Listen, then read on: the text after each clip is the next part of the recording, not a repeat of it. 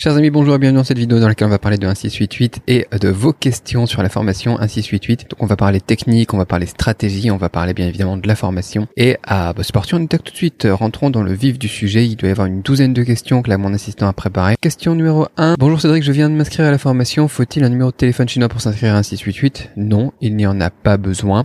On peut s'inscrire avec un numéro de téléphone français, thaïlandais ou suisse ou n'importe quoi. Il n'y aura pas de souci. À partir du moment où vous pouvez recevoir un SMS, vous pouvez même créer des numéros de téléphone pour avoir des comptes supplémentaires avec des applications comme iPlume, Suntel, Tokyo ou des trucs comme ça quoi. Ça vous permet en plus d'avoir plusieurs comptes comme on explique dans la formation, ce qui peut être pratique d'avoir un compte pour la négociation, un compte pour les achats, des comptes pour euh, fouiller un petit peu, hein, comme on a aussi des historiques et une intelligence artificielle aussi pour la suggestion des produits, ça peut être utile. Donc euh, pas forcément un numéro de téléphone chinois, euh, donc ça c'était une question de fro. Autre question. Apprends-nous comment repérer les tendances sur 1688. Oui, alors ça c'est très bien. Il faut savoir que euh, sur un 688, on a eh bien les tendances, on a les produits du moment, on a les produits mis en avant, etc. On a toute une section dans euh, un 688 qui vous permet de voir tout ça et de découvrir ce qui va arriver sur eh bien AliExpress, Alibaba et sur les marchés internationaux avant tout le monde. D'ailleurs, il y a même des astuces aussi que je vous donnerai dans une autre vidéo, je pense sur YouTube aussi, je vous la donnerai en plus de la formation, euh, sur comment eh bien euh, trouver les produits qui sont sur Amazon, parce que sur Amazon, même Amazon France, vous avez énormément de vendeurs chinois, et aussi les tendances sur Douyin qui arrivent après, donc euh, sur TikTok, on peut les retrouver facilement. Je vous expliquerai ça, mais pour déjà les tendances globales du site, on a un lien tout simplement dans le navigateur sur 1688 qui vous permet d'y avoir accès. Ça s'appelle euh, S-H-I-L-I si vous le retrouvez. Max qui nous dit Salut Cédric, autre question si tu peux y répondre. Y a-t-il une solution pour tester ces produits pour faire du drop, c'est-à-dire acheter plusieurs produits sur 1688, les recevoir chez soi pour faire des vidéos publicitaires?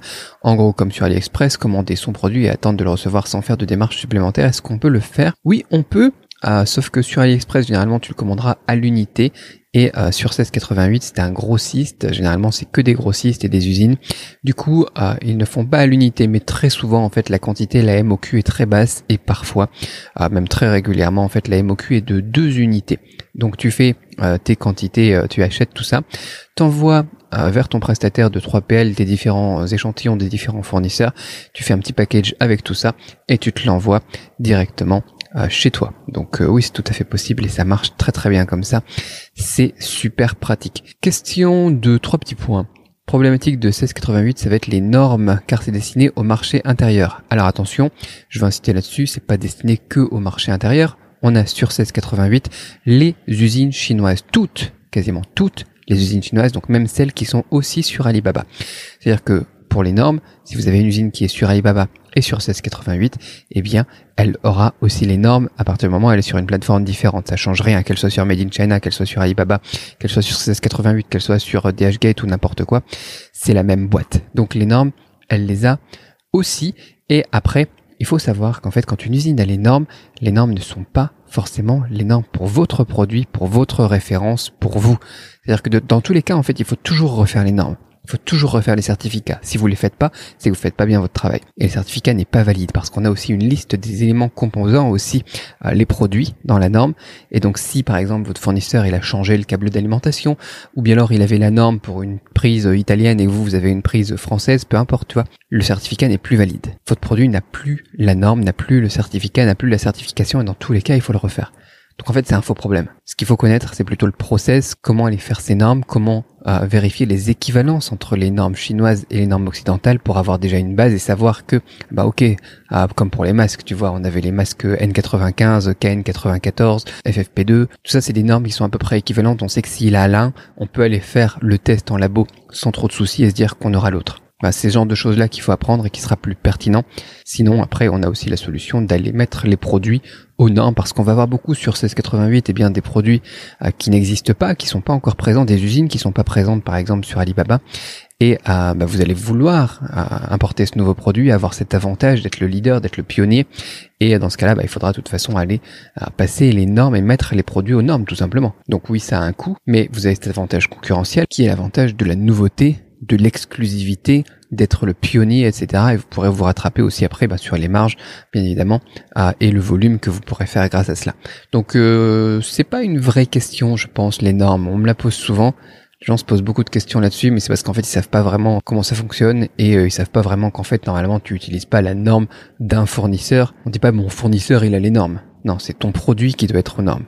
Et ton produit, ta référence spécifiquement. Donc généralement on doit refaire pour nos clients les normes à leur nom et ensuite, bah, les tests en labo, ça dépend des, produits en fait. Ça peut revenir très cher, comme euh, par exemple quand je fais des savons, quand on fait des produits électroniques complexes, des choses comme ça, tu vois. Ça peut être très cher, mais ça peut être aussi vraiment pas cher en fonction des produits, tu vois, 200, 300, 500 euros. Donc il euh, n'y a pas de souci. Bien évidemment, si c'est sur de la petite quantité, ça revient cher parce qu'il faut amortir bien évidemment ces certifications sur euh, le coût produit quoi. Donc euh, c'est pour ça que souvent aussi on met des MOQ plus élevés sur Alibaba s'ils doivent te faire les normes, s'ils doivent faire les choses comme ça, mais c'est important de les faire. Autre question de Fem, bonjour, ma question peut paraître bête, étant en Martinique, comment m'est-il possible de réussir si je prends votre formation? L'endroit où tu vis dans le monde a peu d'importance, parce que tu peux créer ta société n'importe où aussi. Donc euh, généralement, par exemple, les personnes qui sont en Afrique, euh, elles vont créer leur société aux États-Unis, elles vont se créer. Bah, on a fait tout un live dans le groupe des insiders où j'expliquais un petit peu où est-ce qu'il est plus intéressant de créer sa société, euh, notamment aussi pour profiter de Alipay Business, pour payer sur un 688, enfin bon, des choses comme ça. Mais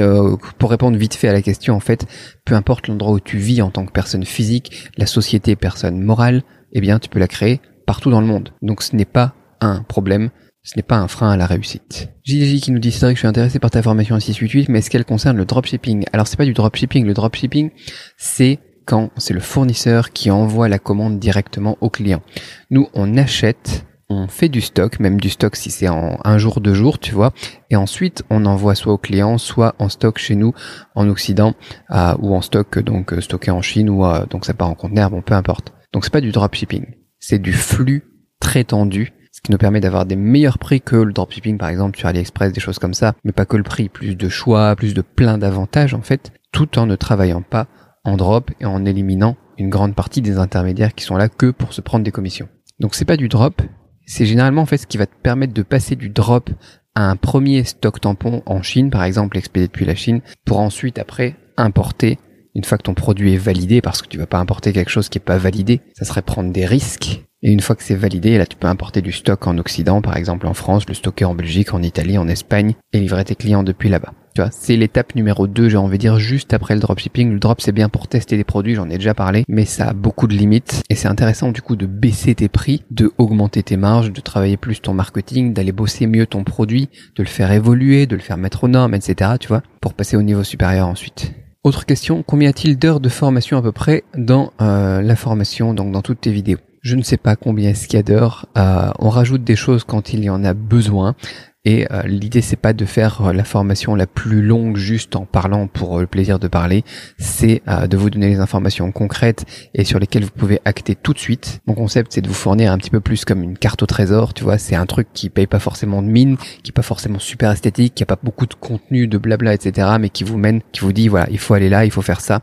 je vous montre mon écran, je vous filme mes trucs, je vous partage mes contacts, je vous donne les adresses des entrepôts, je vous partage les transitaires et vous pouvez passer à l'action. C'est celle du truc.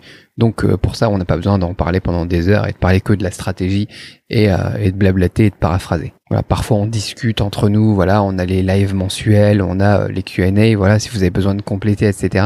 Les questions-réponses, tu vois, à chaque module. Mais dans la formation en elle-même, dans le cœur de la formation, il n'y a pas, il a pas beaucoup d'heures. Comment envoyer par IMS ou les airs moins cher que DHL C'est pas vraiment une question sur la formation, mais pourquoi pas, tu passes par une société de 3PL. Non seulement, en fait, tu peux faire moins cher que DHL, euh, IMS et compagnie, ou d'autres d'autres prestataires logistiques comme Unexpress, comme 4PX, etc. Mais tu peux aussi envoyer par DHL moins cher que DHL si tu passais par ton compte perso si tu passes par un 3PL, en fait, tu vas pouvoir euh, profiter de leur prix et ils ont généralement des très bons rabais. En plus, si tu passes en DHL Express plutôt que DHL Economy, Economy Saver et compagnie, tu auras encore des meilleurs prix. C'est un tout petit peu plus long au lieu de 4 jours, tu vas recevoir en 7 jours, mais c'est un très bon compromis. Le gaz nous demande euh, la formation, est-ce qu'elle fonctionne? Quand tu as un site avec beaucoup de produits, ah bah oui, tout à fait. Oui, surtout si tu gères bien le mapping de tes produits avec ton 3PL, c'est parfait. Ou après, ou sinon tu envoies ton stock en gros, tu remplis un conteneur complet.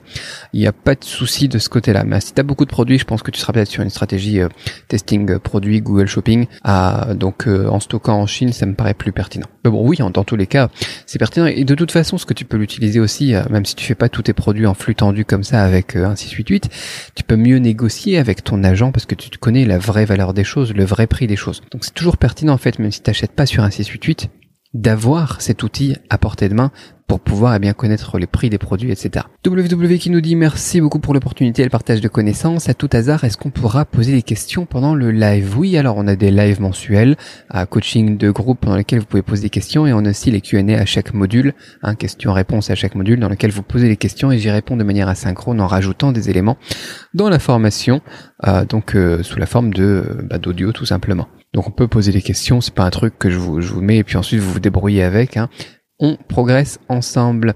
The Green Tag dit Bonjour Cédric, je voulais avoir ton avis concernant les fournisseurs qui nous font payer les échantillons. Il faut payer les échantillons, ouais, il faut payer les échantillons, c'est normal.